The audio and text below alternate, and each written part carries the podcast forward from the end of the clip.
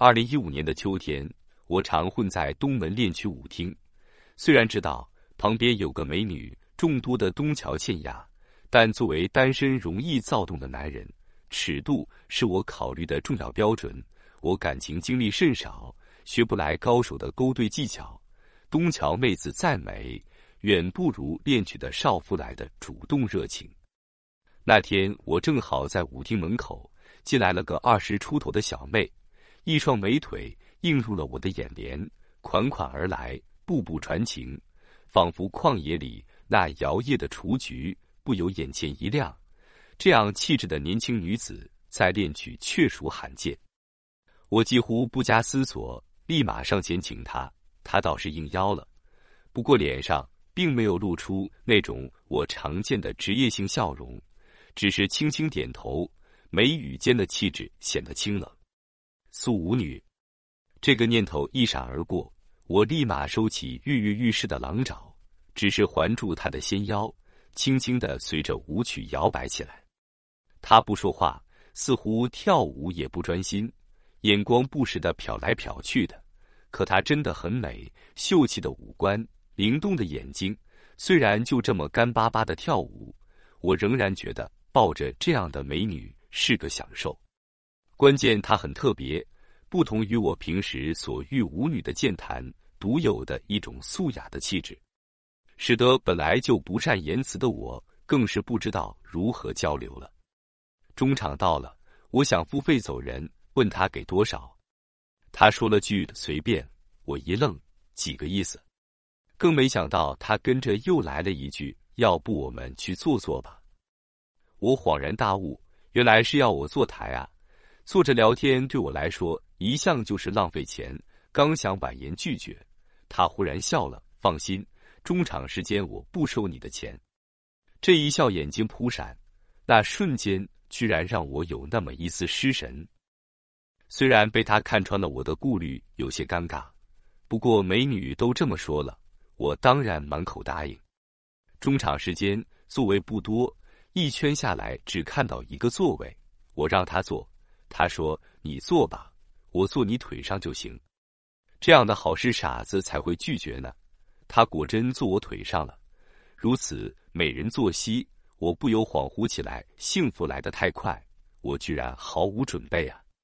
正当我内心翻江倒海的时候，中场结束了，他说：“我先走一步，失陪了。”说完起身就走。我忙忙拉住，可我还没给钱呢。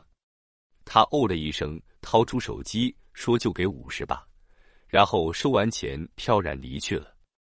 这一套是什么神仙操作？我蒙圈了，怅然若失中，把他的朋友圈翻开看着，很意外，头像是本人，动态很多，旅游、做饭、练瑜伽、晨跑、练琴，看起来是一个热爱生活的女子。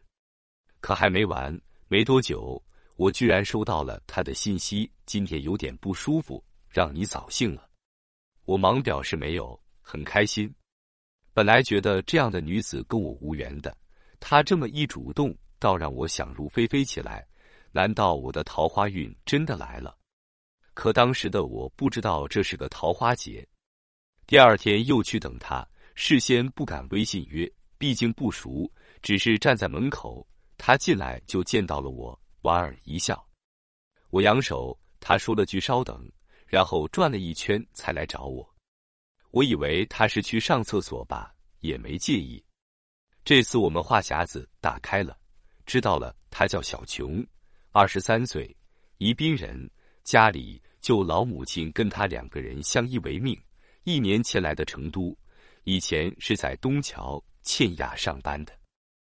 他的一颦一笑简直有魔力，让我痴痴的看不够，而且言谈真诚自然，感觉不到一丝刻意的修饰，不禁感叹这在舞厅里是多么难得。那一刻，我的心沉了下去，我知道自己迷上了他。散场时，我付三百，他只收二百，说其实跟我聊天还蛮愉快的，主要是没怎么陪舞，光坐着聊天了。我坚持也是给他留个好印象，他点点头，说了句谢谢。晚上回家就开始回味他的样子来，一举一动我都清晰的记在脑海中。可毕竟才见两次，微信骚扰过于唐突，想着明天再去舞厅等他吧。可一连好些天都没见到他来，感觉很有些失落。平时跟我跳舞的那些女人一下子都失去了吸引力，一般枯坐到散场回家，想微信联系始终没胆量。等了一周，他终于来了。那天明显感觉他刻意打扮过，一身天蓝色绸缎长裙，薄施粉黛，轻点朱红，与初次见面时的简单随意有着天壤之别。我非常开心的迎了上去，他看到我微微一愣。接着抱歉的笑了笑，对不起，今天有人约了包场，我不禁大失所望，只好故作随意的笑了笑。哦，没事。然后找了个座位坐了下来，远远的看着他。他满面春风的直扑一位中年男人而去，步履匆匆，一见面就是一个深拥。那个男人四十左右，仪表堂堂，高大儒雅。他在他面前像个小姑娘一般，时而娇嗔，时而大笑，时而温顺，还不时给男人点烟、端茶倒水，那种亲昵的形状宛若情侣。我自然看得牙痒痒的，可转身回家又不甘心，就故作闲暇的喝口茶，心情却低落到不想动弹。直到他娇笑着挽着男人的胳膊一起走出舞厅。我心如刀割，失魂落魄。那种巨大的挫败感，一直到回家还无法散去。告诫自己，那不是我够得着的女人。那个男人的气场，一看就是沉稳练达的成功人士，非我这等屌丝能及。于是想把他从心中抹去。那两天在舞厅都找了平时的热情少妇来慰藉，也确实没见到他来。可有天他又来了，这次是一个人静静的坐着，神情间颇有些委顿。我见状犹豫了一下，还是没管住自己的腿，主动上前关切的问：“你怎么了？”他看到我，忙示意在他身边坐下。那天明显感觉到他强烈的倾诉欲望。那天的男人你看到了吧？我点头。他说：“那个男人以前在东桥西亚认识的。”一直很照顾他。有天夜里，他妈妈突发疾病，又没有去宜宾的班车了。那个男人半夜开车送他回家，将他妈妈送到了医院，还通过他同学的关系住进了院，连后续治疗也安排好了。后面回了成都，又绝口不提此事，像什么都没发生一样。他对他有感激，慢慢变成了依恋和爱慕，又自嘲的说。可能自己父亲死得早，有恋父情节。那个男人有家室，他一开始就知道，可就是忍不住为他主动献了身，又觉得他知识渊博，对他照顾的也无微不至，渐渐的越来越离不开他，直至摊牌想跟他结婚。男人告诉他，只是出于本性，在外面玩玩，不可能抛家弃子的。他死缠烂打，男人开始躲。后来，男人就没去东桥跳舞了。他从姐妹处打听到，他现在偶尔会出现在练曲，所以那天是来舞厅找他的，可没找到，所以跟我跳了几曲就走了。后来，男人约他来了一次练曲舞厅，就是我看见的那次，约他好好聊聊，劝他放弃。可是男人好说歹说，他就是不肯。这几天又玩失踪了。他继续来练曲等他，他说知道破镜重圆很难，但只要他肯来这里，说明他不逃避我就是好的开始。最后他哭着问我，我是不是傻？明知道是飞蛾扑火，可实在忍不住。听到这儿，我不禁为他感到伤心，更嫉妒那个男人，甚至痛恨他。单纯善良的他如此真心，却得不到他的珍惜。这个男人真够狠心的，他不配得到那么纯纯的爱，心里也更加的痛惜他。于是从那天起，我每次都来陪他等，有时候怕他伤心，希望那个男人出现；更多的时候是希望他永远不来，让我来保护他。我可舍不得让他这么伤心。慢慢的，我们走近了。那段时间，我们几乎每晚都聊到很久。不过话题都是那个男人，他曾经对他的好，教他理财，教他对弈，教他看待世界的角度。我总是接不上话，基本就是被他的情绪牵引着。他笑了我就笑，他哭了我也想哭。终于，他发现了我的企图。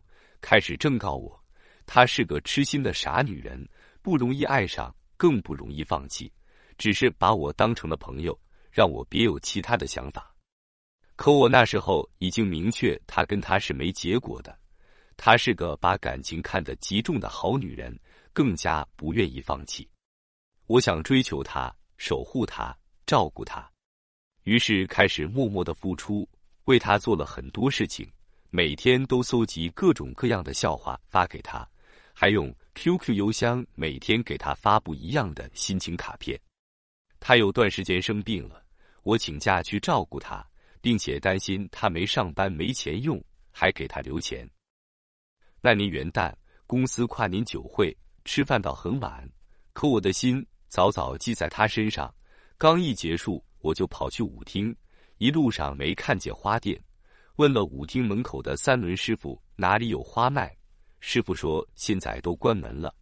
这个时候，旁边有个粗人居然还嘲笑起我来，好像在说：“这男人是不是被鬼迷心窍了，给舞女送花？”我没理会，进了舞厅，找了一圈也没有看到他，不得已发了信息问他在哪儿。他在家，第一次让我进了他的房间。他说今天过节。